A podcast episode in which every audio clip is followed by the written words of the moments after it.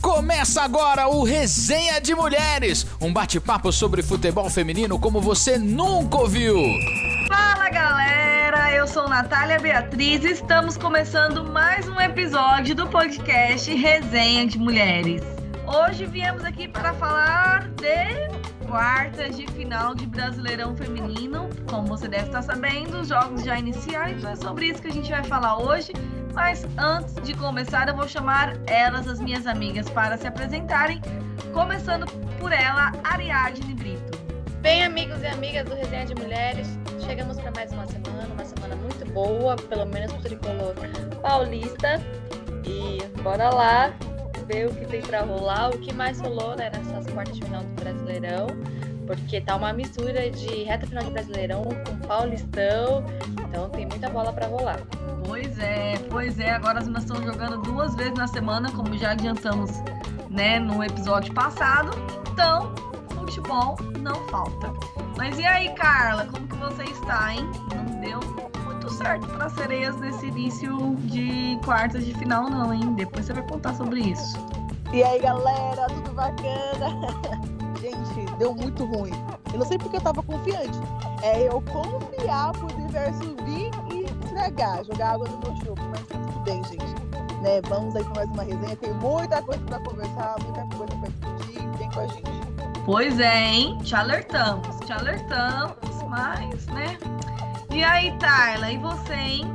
Será que agora aqui no Allianz Parque vai dar para reverter? Daqui a pouco você vai falar sobre isso também. Olá, pessoal. Olá, meninas.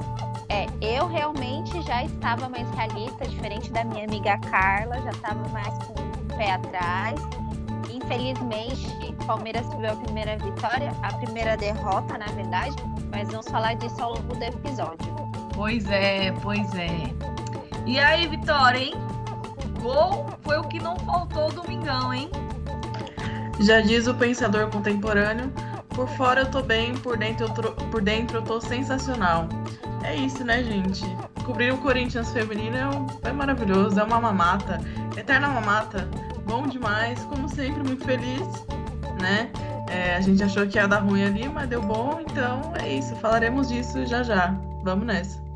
Pois é, galera, pois é. Como a gente já adiantou aqui, vocês já devem estar sabendo mais ou menos como foram os placares aí desses, desse, desse jogo de ida das quartas de final. Agora teremos o jogo da volta nesse final de semana. Então, eu vou começar pelas meninas que perderam o jogo, para a gente poder saber como que elas estão agora com essa realidade. Vou começar com a Tayla falando do Palmeiras, também foi o primeiro time a jogar as quartas de final. Tayla, por favor, conte tudo para nós o que aconteceu e o que o Palmeiras tem a melhorar para esse jogo da volta. Então, Palmeiras conheceu sua primeira derrota nas quartas de finais. Tantos momentos para perder ao longo do campeonato foi perder justamente um dos momentos mais importantes do campeonato. Um jogo contra o Grêmio que até o Grêmio fazer o primeiro gol, o Palmeiras estava dominando a partida. Claro, não era a melhor partida que o Palmeiras teve na, no comecinho comparado ao que foi a temporada de 2021, mas era mais superior do que o time do Grêmio. E aí um pênalti infeliz, né, de que foi que acabou dando aí eu abri o placar o primeiro gol para o Grêmio. O Palmeiras em seis minutos até conseguiu empatar, mas no finalzinho do primeiro tempo o Grêmio foi lá ampliou o placar 2 a 1. Segundo tempo a gente até tentou fazer alguma coisa, mas não saiu nada. De fato, já estamos começando a sentir a falta da Bia no time, que trazia toda essa potência lá para frente, né, do meio de campo para frente do Palmeiras. Ela já está fazendo falta. Infelizmente, a Camilinha não conseguiu trazer essa superioridade que a gente imaginava que ela ia conseguir fazer, e o Palmeiras já vem com um placar negativo para Allianz Parque. O que o Palmeiras tem que fazer é voltar ao ritmo que estava, conseguir aí um resultado só a vitória no Allianz Parque interessa, dependendo do, do que for o empate para os pênaltis. Eu não acho que é um bom negócio para o Palmeiras. O Palmeiras não vem tendo bons resultados no pênalti, então Só a vitória interessa aqui, vamos aguardar. E o time do Grêmio foi muito esperto, porque eles sabiam que era uma falha do Palmeiras abrir o placar e segurar o resultado, porque sabe da potência que o Palmeiras tem e elas fizeram muito bem, não tenho o que dizer. Agora, o lado feio, né, o lado ruim de toda essa partida foi o final, as meninas brigando dentro de campo, né? Houve ali uma confusão que, que na minha visão, desnecessária. Futebol, né, se resolve dentro de campo. A gente sabe que teve alguns erros de arbitragem, mas isso, infelizmente, faz parte do futebol. E aí fica aqui uma crítica minha. Eu acho que que foi feito ali dentro de campo se resolve, vida que segue entender o que foi a partida. O Ricardo tem que trazer esse equilíbrio dentro da equipe e pôr as potências dentro de campo. A gente ainda tem o time bom, a Ari Borges, a gente tem a Camilinha. Não podemos perder isso e aprender a viver sem a Bia Zanerato, porque ela já foi embora e acho que já passou o tempo de luto. E vamos ver como que vai ser a partida aqui na Allianz Parque. Eu estou confiante por ser torcedora do Palmeiras, acredito que as Minas têm potencial para isso, mas como eu já adiantei no, no episódio anterior, é, a dependência demais da Bia, é, estou mais assim, se a gente não se classificar, é muito ruim pela temporada que o Palmeiras fez. E é a primeira derrota, né? O time estava muito bem. Essa pausa nas Olimpíadas, infelizmente, acabou prejudicando o andamento do, do time do Palmeiras para essa segunda, segunda etapa do Brasileirão. Pois é, né, Tayla? A gente falou tanto de, dessa falta que a Bia Zanerato ia fazer no Palmeiras, né? Só que a gente não imaginou que logo no primeiro jogo o baque seria imenso, né? Mas daqui a pouquinho a gente volta para falar da Bia, porque agora eu quero ouvir a Vitória sobre como foi o jogo, né? Na verdade, a Vitória não. Agora, agora eu quero ouvir a Carla para falar para a gente como que foi aí o jogo das Sereias da Vila, que também perdeu fora de casa. Agora tem um resultado para resolver lá na Vila Belmiro, né? O campo que as Sereias estão acostumadas a jogar, a coisa pode ser completamente diferente. Então, Carla, fala para a gente aí é, o que, que você acha que as Sereias precisam melhorar, é, o que, que você, se fosse técnica, faria nesse time? Então, o que o Santos precisa melhorar urgentemente é a defesa. Assim, quando a gente fala sobre o resultado, você olhar o resultado e falar, nossa, as Sereias perderam, até assusta, né? O placar foi 3 a 2 para o Ferroviária, mas em questão de jogo, o Santos jogou bem. O Santos começou atacando muito. No entanto, que o gol da Kathleen saiu aos sete minutos do primeiro tempo. O problema foi exatamente a defesa que eu vivo falando aqui em todos os episódios que vocês ouvirem, vocês vão ver que eu sempre reclamo da defesa, né? O gol da, da Ferroviária saiu mais ou menos aos 18 minutos do primeiro tempo, após uma falha da defesa, né? A Michelle, a goleira Michelle dos Santos, ela fez uma de Rogério Ceni, mandou, rebateu a bola e a atacante aproveitou e mandou a bola para o fundo da rede. E depois, logo em seguida, acho que o, gol da, o primeiro gol da Ferroviária abalou o time, então, no entanto, que a Ferroviária logo em seguida conseguiu ampliar o, o placar. O Santos também continuou buscando e no final do primeiro tempo o Santos né, empatou. A partida foi, foi para o intervalo empatado, 2 a 2 Só que no segundo tempo o time, os times estavam muito se estudando, ninguém buscava muita coisa, né? Até porque é um, é um jogo decisivo, então o time estava se estudando. Mas no final do primeiro tempo, a Ferroviária conseguiu aí, né, é, virar e ampliar o placar e a vantagem. Mas levando em consideração que estava jogando em casa, então tinha todo um fator. E são dois times que jogam muito parecidos, como eu já havia falado antes. São dois times que, né, que têm assim, um estilo de jogo muito parecido. Mas, gente, embora o Santos tenha perdido, eu ainda não perdi minhas esperanças pelo jogo apresentado, pela forma que o time se comportou eu acredito sim que a gente consiga buscar esse resultado na nossa casa, na nossa vila, só que tem que prestar atenção na defesa. A defesa do Santos, os individuais estão acabando com o coletivo. Então é só isso, melhorar a defesa. Pois é, então, já que de um lado o time sentiu a falta de uma jogadora principal, o outro precisa apenas melhorar as peças que tem, né? Porque, até porque o Santos não perdeu ninguém, tem uma jogadora aí voltando, que inclusive pode brigar pela artilharia aí de volta do Brasileirão Feminino, da história né, do Brasileirão Feminino, que é a Bianca Brasil. Mas a gente vai falar daqui a pouco um pouco sobre isso. E agora eu quero ouvir a Vitória para falar para a gente como que foi o jogo das meninas do Corinthians. Venceram muito bem lá no é, lá no, no, sul, né, na ressacada. Então agora traz o resultado para casa. Vamos ver o que, que vai acontecer, Vitória. É, fala pra gente um pouquinho o que você achou desse jogo, se você acha que precisa melhorar alguma coisa para poder manter o resultado e conseguir classificação. Bom, gente, vamos lá. O Corinthians começou dando um susto na gente, né? É, tomou um gol ali, se não me engano, acho que foi com, com nove minutos de jogo. É, tomou um gol, e um gol que, assim, foi irresponsabilidade da defesa, porque deixaram a Kemily, a Kemily completamente desarmada.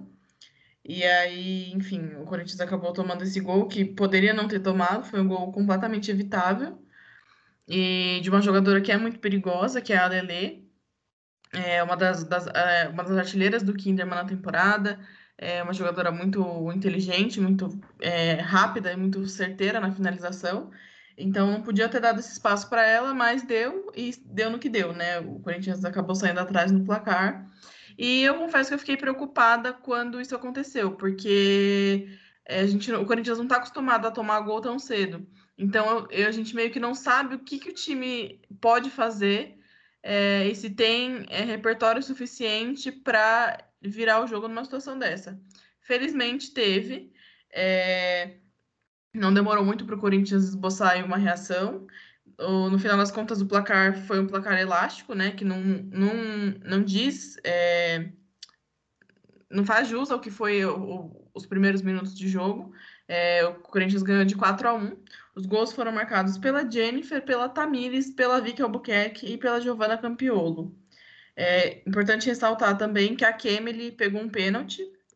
O jogo já estava 2 a 1, não, estava 3 a 1 e aí o Kinnerman podia fazer 3 a 2 é, num um lance muito bobo da Poliana na área. A, a atacante estava entrando na área com, com a bola. E, enfim, foi inteligente, porque a atacante deixou a bola é, e não foi, acabou deixando a perna e a Poliana pegou a perna dela. Então, para uma jogadora experiente como a Poliana, isso não poderia ter acontecido, mas aconteceu. E a Kemely foi demais, assim, acertou o canto, foi perfeita. Pegou o pênalti e evitou aí que o Kinderman é, diminuísse a vantagem. Então, até é preciso exaltar aqui a Kemely, porque quando a gente critica e quando a gente fala que não confia, é, a gente tem muita boca para falar, mas quando tem que, quando é para elogiar, a gente tem que ter também. E a Kemely fez dois jogos desde esse retorno, né, das Olimpíadas, dois jogos impecáveis. Contra a Ferroviária ela já tinha ido muito bem, e agora contra o Kinderman né, ela pegou muitas bolas boas e defendeu um pênalti, né? Então tá realmente muito bem. O Arthur Elias vai ter trabalho, porque a Natasha tá voltando aí de lesão. Então ele vai ter que bater cabeça aí para ver quem tá melhor e quem vai de fato assumir é, as, as traves do Corinthians, apesar que, como as meninas já falaram aqui, tem muita competição esse ano, o calendário está apertado, então é, inter, é interessante, importante você ter duas goleiras em plena forma, ainda mais duas goleiras de alto nível. Então, no geral, foi um jogo bom. O Corinthians, é, acho que o maior ponto positivo foi justamente ter conseguido é, virar o jogo, não ter sentido o gol, porque poderia ter sentido que Kinderman é um adversário que aperta muito. Você vê o, o Kinderman em campo, parece que tem 30 jogadoras, porque é um time muito volumoso, um time muito compactado. Então, ele costuma dar trabalho defensivamente. Então, eu fiquei com medo, como eu falei, do Corinthians não conseguir reverter isso, do Kinderman ter feito gol e, e começar a se fechar e aí não, não dá espaço. Mas um time que aperta muito é um time que cansa muito rápido também. Então foi meio que isso que aconteceu. O Kinderman começou a cansar e o Corinthians o que não falta é peça de reposição, né? Então, tudo bem, as jogadoras daqui cansam também, mas o Arthur Elias tem peças à altura para substituir e deixar o jogo sempre no mesmo ritmo o que é muito importante para a manutenção desse bom trabalho e desse, dessa, dessa campanha, né? Muito, muito coesa e muito linear que o Corinthians vem fazendo, não só esse ano, como, enfim, desde o início do trabalho aí. É, como eu falei, foi um, um, jogo muito bom, eu gostei do que eu vi, eu acho que o Corinthians está num bom caminho. é, falhas defensivas, que é aquilo que a gente veio, vem falando sempre. A gente ainda está sem a nossa zaga titular principal, que seria a Érica e a Pardal. A Pardal ainda está se recuperando de uma entorse no tornozelo, nem viajou ainda, tá? Não sei nem se está se tá, tá trabalhando no campo, já acho que ainda não, está ainda em fase de transição. Então, e como eu falei, temos ainda a Natasha, que está se recuperando de uma artroscopia no joelho. É, a, acho que hoje ela voltou, a, a gente está gravando na terça-feira. É, hoje ela voltou a treinar com bola, não sei se para o jogo contra o São Paulo na quinta-feira ou para o domingo contra o Kinderman no jogo de volta, ela já vai estar tá apta, mas é interessante ter aí uma peça que, quando voltar, vai ser muito bem-vinda.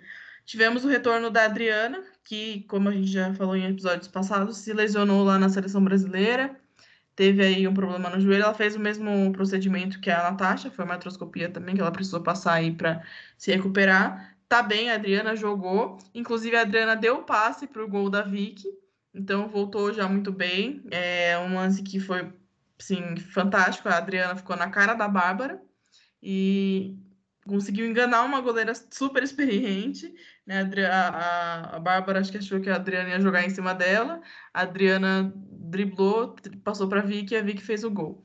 Então, ótima atuação da Drica, que é sempre bom ter de volta. A Adriana é, nem sempre é uma jogadora de 90 minutos, mas é uma, uma peça importante para você ter é, no banco de reservas para quando precisar acionar, quando o time começar a perder ritmo, começar a perder, perder velocidade, você saca a Adriana, coloca ela em campo e dá outra cara para o jogo.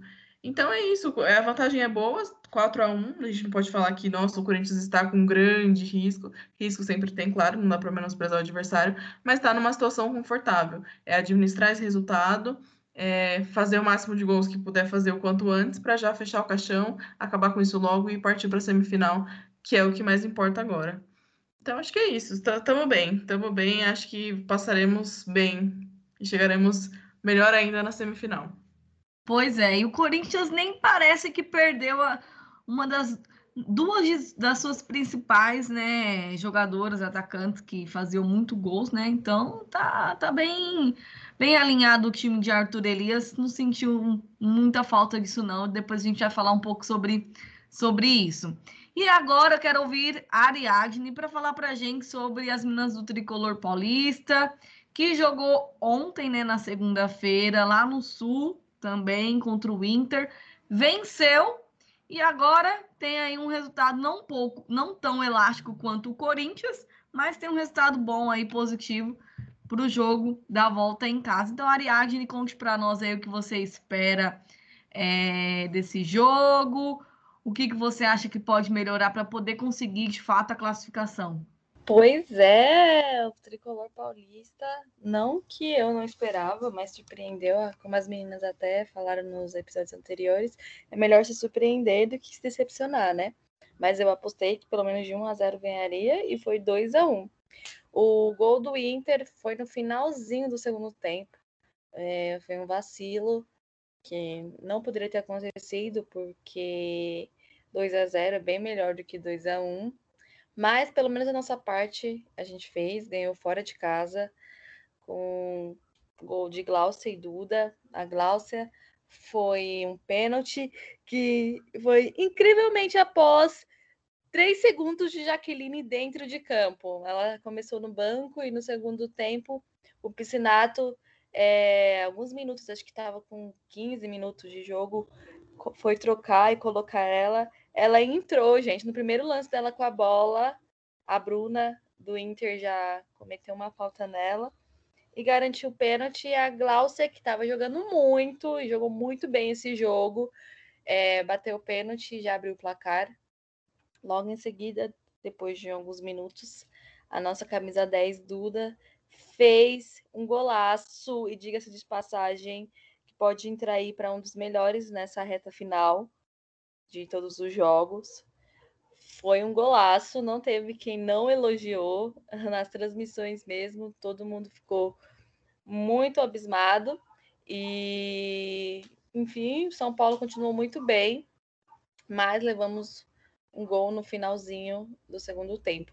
No decorrer do jogo todo, o São Paulo foi até melhor, apesar de, no primeiro tempo, principalmente, o jogo ter sido muito lá mas o São Paulo criou mais oportunidades.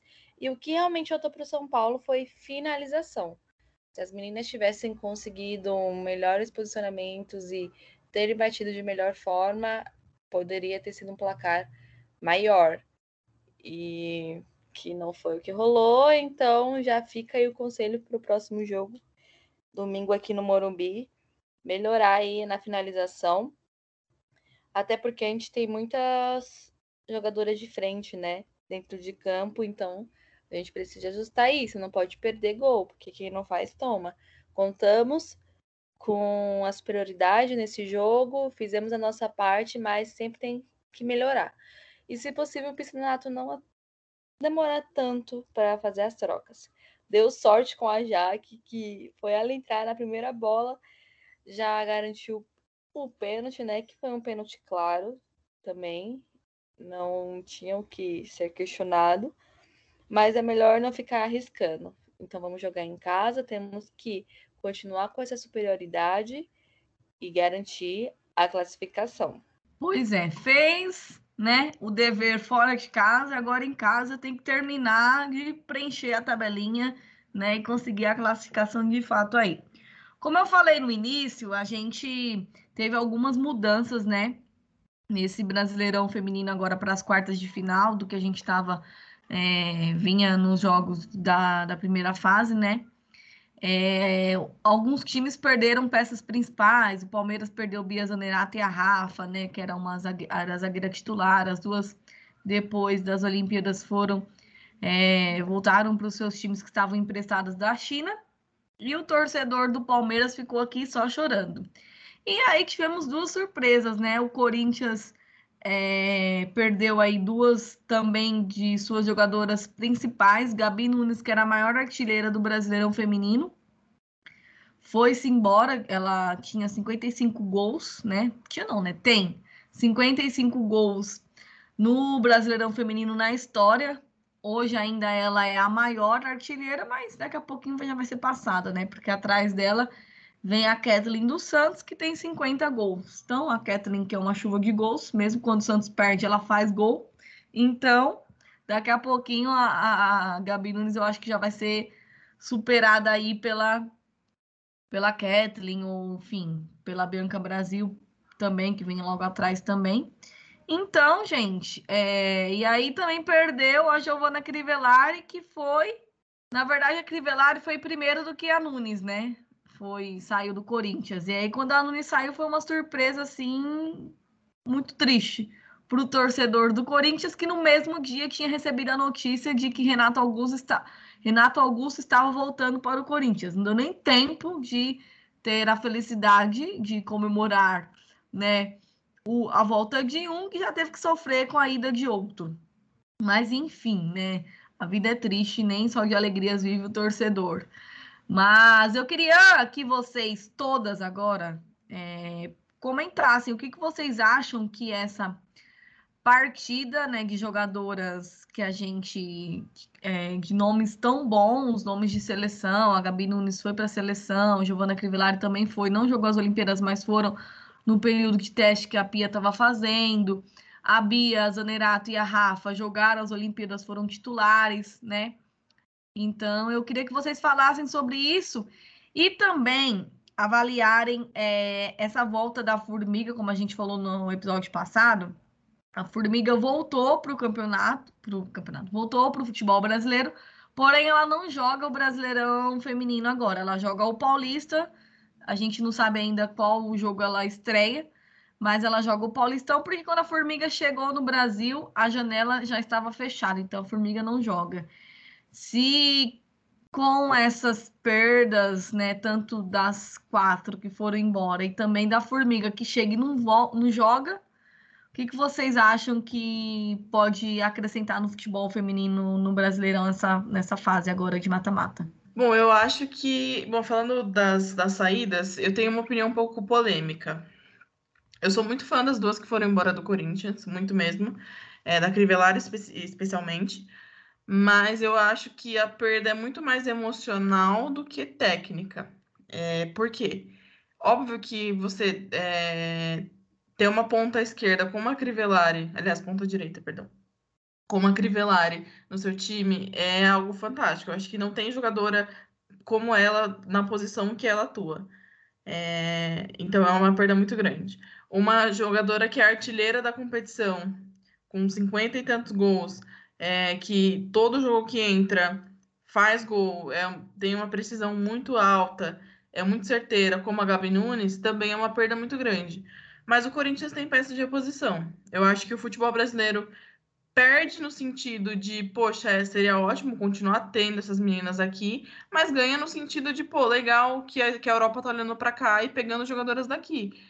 Então tem esse balanço. Pro Corinthians, como eu falei, enfim, quando eu tava falando aqui sobre o jogo, eu acho que o Corinthians tem peça de reposição, tem jogadoras à altura, tem um, um banco é, muito forte. No episódio passado eu tinha falado que a gente é, tinha. É, jogadoras chegando sem saber por que, que elas estavam chegando e agora a gente está entendendo por que, que elas vieram. Então a gente tem um ataque ainda muito forte, a gente tem jogadoras muito boas. Então acho que o Corinthians não perde tanto assim em questão de volume de jogo. Acho que o Corinthians nunca foi dependente de uma jogadora ou de duas jogadoras. O Corinthians sempre foi muito forte pelo coletivo. E esse coletivo continuou muito forte. Então eu acho que é mais essa, essa saída delas, embora a gente não, não queria, a gente dói no torcedor não tê-las mais aqui é positivo porque a Europa está olhando com mais carinho para o futebol daqui e pegando jogadoras daqui para irem jogar lá. Então é sinal da evolução do futebol feminino brasileiro. É, pensando, hum, enfim, na, em questões de, questões de formiga, eu acho que é fantástico ter essa jogadora aqui. Eu acho que é uma das maiores da nossa história. É uma jogadora que, mesmo com 43 anos, ela ainda pode agregar muito para o futebol brasileiro. Então, é demais. Eu sinto muito pela responsabilidade do São Paulo de não ter conseguido inscrever ela é, a tempo, porque foi um vacilo enorme do São Paulo, que poderia ter inscrito ela a tempo se tivesse é, solicitado a tempo a documentação para o PSG. Não foi o que aconteceu, enfim, se enrolou aí nos prazos e a, agora a Formiga só pode jogar Campeonato Paulista, o que é uma pena. Mas pensando assim a longo prazo no panorama geral, é um baita ganho. E eu acho que é isso, né? O futebol feminino brasileiro está evoluindo, a gente vai ter jogadoras indo embora, a gente vai ter jogadoras muito fortes voltando. Inclusive, a André Salves, essa semana no Twitter, falou que de repente ano que vem pode pintar aí no Corinthians, então vai que, né? Então, é, é isso, é, são ciclos, né? As jogadoras que estão aí em ascensão estão indo embora, e as que estão já no momento de, de não, não digo baixo, porque estão jogando futebol de alto nível, mas que já ganharam, chegaram na Europa, já, enfim, fizeram que tinha tudo que fazer lá, estão voltando para fortalecer o nosso futebol. Então, acho que a gente sempre ganha. É, são sinais nítidos da evolução do nosso futebol. Eu, eu concordo com o ponto que a Vicky falou, faz total sentido em termos de sentimento emocional. Né? Vendo pelo Palmeiras também, a gente perde, claro. A Rafa, a Bia são jogadoras que estão fazendo sim diferença em termos técnicos dentro de campo, que elas eram titulares e estavam indo muito bem nas posições, cada uma nas suas respectivas posições. Mas como a Vic falou, o Palmeiras também tem um elenco muito forte. É, quando o Palmeiras montou o elenco, montou sem as duas. Tanto é que a gente começou a temporada sem a Bia e sem a Rafa. A Rafa entrar, é, chegou bem depois da, da, da, montagem do elenco. E a falta delas está mais no sentido emocional, mais no sentido da torcida, a questão da dependência, porque realmente elas faziam diferença em campo. Mas o Palmeiras, igual o Corinthians, tem peças que tem condições de reverter, por exemplo, o placar que foi no, no último sábado aqui no Allianz Parque, quando for jogar contra o Grêmio. Também tem elenco para disputar aí bem no Campeonato Paulista que começou agora. E a volta da, da Formiga, na minha visão, é significativa e importante também para o crescimento do futebol feminino, porque ela traz toda uma bagagem, todo o conhecimento da Europa ela tem muito a agregar em termos assim, não só dentro de campo, mas também falar em gestão, porque ela jogou, por exemplo, no, no PSG, ela deve ter uma noção do que é o administrativo e vai ajudar bastante trazer nesse contexto. Eu vejo a Formiga como foi o Ronaldinho, o fenômeno, quando voltou para o Brasil. Ele trouxe coisas assim muito importantes, significativas para o Corinthians e para o futebol brasileiro masculino, por exemplo, o sócio torcedor, eu lembro que ele foi um dos pioneiros no sentido de aumentar essa, essa questão de sócio-torcedor. Então, eu vejo a Formiga não só contribuindo dentro de campo como jogadora, mas também como uma visão totalmente diferenciada, inovadora para o futebol fora de campo, administrativo, incentivar essa questão de audiência, porque sabendo que a Formiga vai, vai fazer alguma partida, isso vai aumentar a audiência. A gente já sabe, por exemplo, que o brasileiro já passou no, na Globo, que é um canal que de expressividade para a gente quando fala em termos de comunicação. Imagino que quando ela for jogar alguma coisa assim, isso vai crescer a visibilidade, vai sair dessa, das transmissões em redes sociais, isso vai crescer ainda mais, que são conquistas que o futebol feminino vem ganhando e ela vem, na minha visão, com essa potência que ela tem, o nome que ela tem, a grandeza que ela tem no futebol feminino para trazer agregar mais para gente. É, vocês falaram muito bem sobre essa questão da visibilidade, de parte emocional, e eu também vejo como oportunidade para as meninas mais novas, sabe? Nós vimos em uma Olimpíadas recheada de experiência e novidades, vamos dizer assim, e deu para ver que tem muito resultado para se dar. Então, eu acredito que as meninas mais novas podem pegar como influência essas que de nome grandes que vieram para cá e já se foram e outras que estão voltando para encerrar a carreira e pensar, né, em fazer valer a pena a oportunidade, a visibilidade que o futebol feminino está ganhando, é, querer crescer mesmo, querer melhorar e querer pegar esses exemplos e se tornar um para as meninas que estarão por vir. Então, isso é motivo de fortalecer também a nossa base e para os clubes abrirem os olhos para continuar investindo no futebol feminino, porque dá resultado sim. É só questão de unir as forças, né? Do querer é, das jogadoras e deles de investir, de colocar ali o apoio e a segurança de trabalho para todas elas, para poder trazer resultado. Não, eu concordo muito com o que a Vitória as meninas todas pontuaram.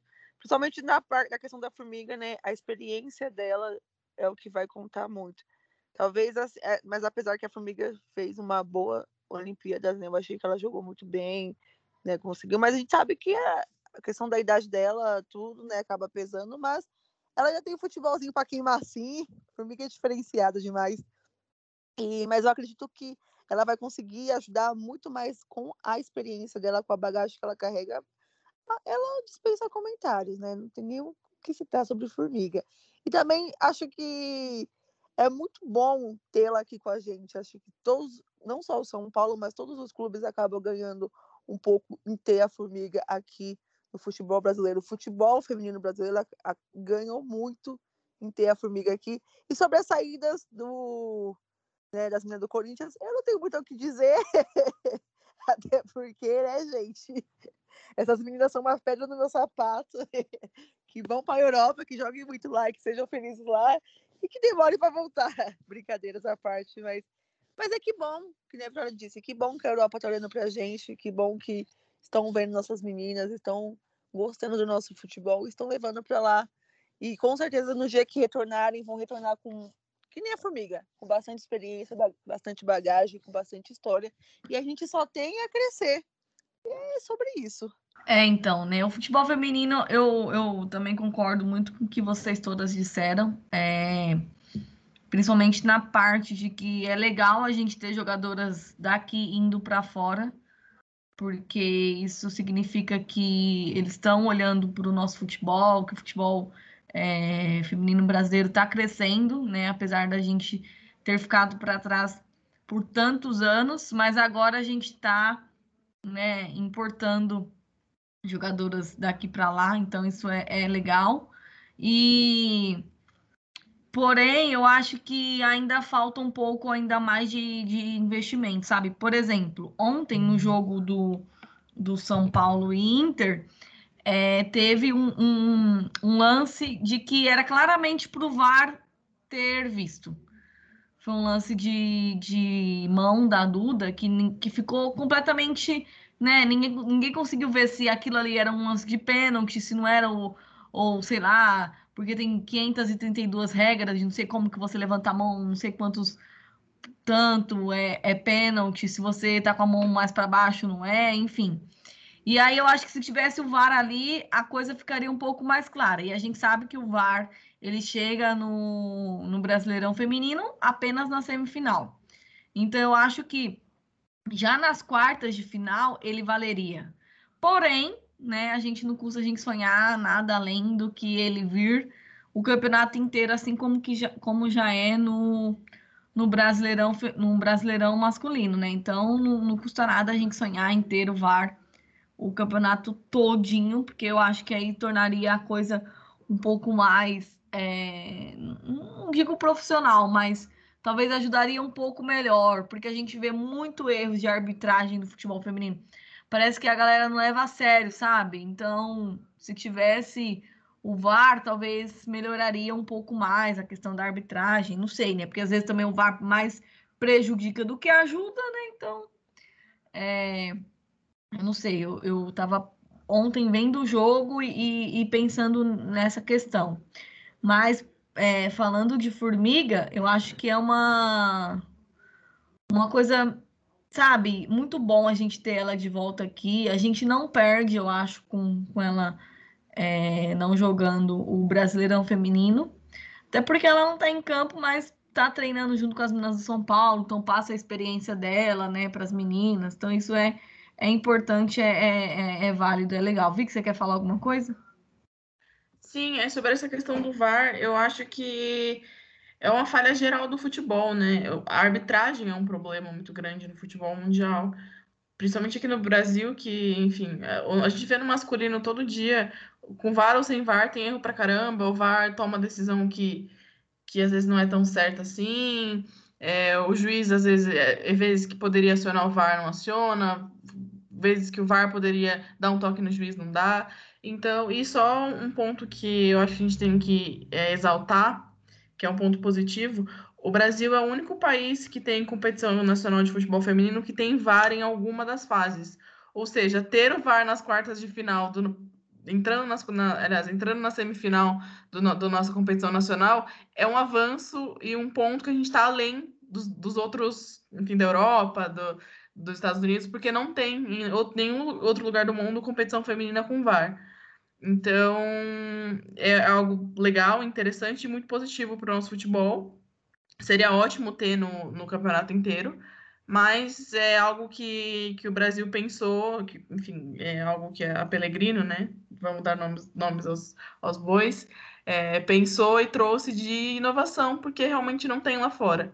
É, lá, não sei se se a arbitragem é melhor ou pior, isso é, é questão de.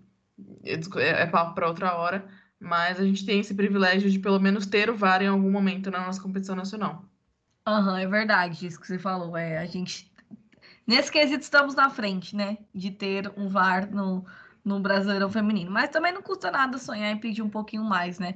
Já que no ano passado, quando a gente falava alguma coisa que a CBF vinha e, e fazia, vai que dessa vez também eles estão aqui ouvindo o nosso resenha de mulheres e, e, e, implantam isso também, né? Mas é um, um, feito muito, muito histórico, desde que a Pelé chegou, né, lá na, na CBF, ela vem fazendo mudanças no futebol feminino, vem, né, é, agregando muitas coisas que a gente não tinha antes, isso é muito, muito importante. E, e a gente precisa, né, e, exaltar tudo tudo que a gente conquistou nesse período, que é graças a Aline Pellegrino, que é uma mulher fantástica e era o que faltava dentro da CBF, né? Então hoje a gente tem muitas conquistas eu acho que é graças a tudo que ela fez nesse período. Então é isso, né, gente? Falamos aí um pouco sobre tudo que aconteceu nesse primeiro jogo de ida do Brasileirão Feminino. As meninas falaram aí as expectativas, debatemos um pouquinho sobre as percas que, tivemos aí né, no nosso futebol, mas que é importante por conta da visibilidade que está tendo. E agora vamos ao Elas Palpitam do jogo da volta, né, que acontece a partir deste domingo às 11 horas da manhã. Então eu vou começar, né, com São Paulo e Internacional, domingo dia 22 no Morumbi, às 11 horas da manhã, Ariadne, seu palpite. 2 a 0 São Paulo. Eu acho que vai ser 2 a 0 São Paulo. 1 a 0 São Paulo. 1x0 São Paulo também. Eu vou de 2 a 0 São Paulo também. E depois, às 5 da tarde, Corinthians e Havaí Kinderman, Ariadne e seu palpite. 2 a 1 Corinthians. 3 a 0 Corinthians. 2 a 0 Corinthians. Tá dando sorte, eu vou manter 1x0 Corinthians. Eu vou de 2 a 0 Corinthians. Vamos ver se dessa vez eu acerto. E depois, às 8 da noite, teremos Palmeiras e Grêmio no Allianz Parque. Ariadne, seu palpite. 1 a 0 Grêmio. 1 a 0 Palmeiras. 2 a 0 Palmeiras. Nossa, peraí. Eu acho que dá. Hum, 2x1 Palmeiras. Olha, o jogo da ida foi 2 a 1 pro Grêmio. Eu acho. É sobre isso, é pênaltis. Não sei quem vai passar nos pênaltis, mas é Então, eu também vou, vou apostar num pênaltizinho. Vou também no 2 a 1 pro Palmeiras dessa vez. Vamos ver, eles que lutem nos pênaltis, como que vai ser. E agora, o último jogo, fechando lá na segunda-feira, às 7 da noite, Santos e Ferroviária, Ariadne, o seu palpite. 1 a 0 Santos. 1 a 0 Santos. Eu acho que vai ser um 3 a 2 pro Santos. Nossa. Eu vou apostar no empate. 2 a 2 E eu vou também no 1 a 0 Santos. E aí, gente, nós teremos aqui, segundo as nossas, os nossos palpites, a 1x0 grande Santos da pênalti? 1 a 0 Santos a pênalti. Porque foi 3 a 2 no Que meu delícia. no meu negocinho Ariadne e Carla vai para os pênaltis. Eu acho que a Carla nem, nem calculou isso, porque ela quer sofrer nos pênaltis. Eu acho que ela nem calculou quando ela disse. Não, eu calculei sim, eu calculei sim, mas eu Ah, quis jogar baixo pro universo não zicar. Eu achei que você não estava calculando que Não, o eu calculei pro, pro universo entender, entender como que eu quisesse pênalti, aí ele, ele vai lá e faz as sereias ganhar sem precisar ir pros pênaltis. Aham. Tentei enganar bom. o universo. Vamos ver então. É, Então, gente, aqui nos nossos, nos nossos palpites, na maioria a gente tá, tá opinando que Corinthians, São Paulo e Santos classificam. Na verdade, Corinthians e São Paulo classificam, né, definitivo. E aí teremos dois times que vão decidir aí nos pênaltis. Palmeiras e Grêmio, Santos e Fe- e Ferroviária. Quem que vai passar?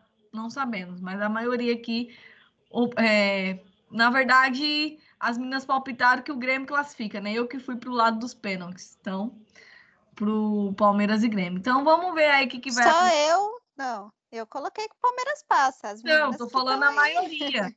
Tô falando a maioria. Eu Tô indo- apostei pênalti também. Tá, tá, tá... Então tá meio a meio. É, o placar tá meio a meio. Meio a meio, meio a meio pênaltis, meio a meio Grêmio classifica e a Tayla tá lá no meio de tudo, dizendo que Guerreira, que o Palmeiras vai conseguir a vaguinha na semifinal. E aí, na semana que vem, a gente volta com mais um episódio do Resenha de Mulheres para dizer quem que estava certo e quem que estava errado aqui com, com os seus palpites, quem de fato conseguiu a vaga nas semifinais, né? Então, continue aqui nos acompanhando, a gente vai estar cobrindo aí esses jogos, vamos postar resumo de como foi lá no nosso Instagram. Continue aí ligadinhos aqui no Resenha de Mulheres, que a gente vai estar postando tudinho para vocês nas nossas redes sociais. Então é isso, né, gente? Chegamos ao fim de mais um episódio, os recados de sempre. Se você chegou até aqui, pega o link, compartilha com seus amigos, né? Sigam a gente nas redes sociais, arroba resenha de mulheres underline. Sigam a gente também nas plataformas de streaming principais que você está, para você saber quando chega um episódio, está no ar o episódio, você já fica recebendo lá a notificação e já ouve, compartilha com todo mundo, né? E é isso, galera. Me sigam também nas redes sociais, eu sou arroba Beatriz com dois T e um Y no final. E é isso, meninas, eu vou me despedindo por aqui. Se despeçam por aí. É isso aí, bem amigos e amigas do Resenha de Mulheres. Muito obrigada por nos acompanhar até aqui. Nos siga nas redes sociais. Me segue na minha também, arroba Ariadne Brito.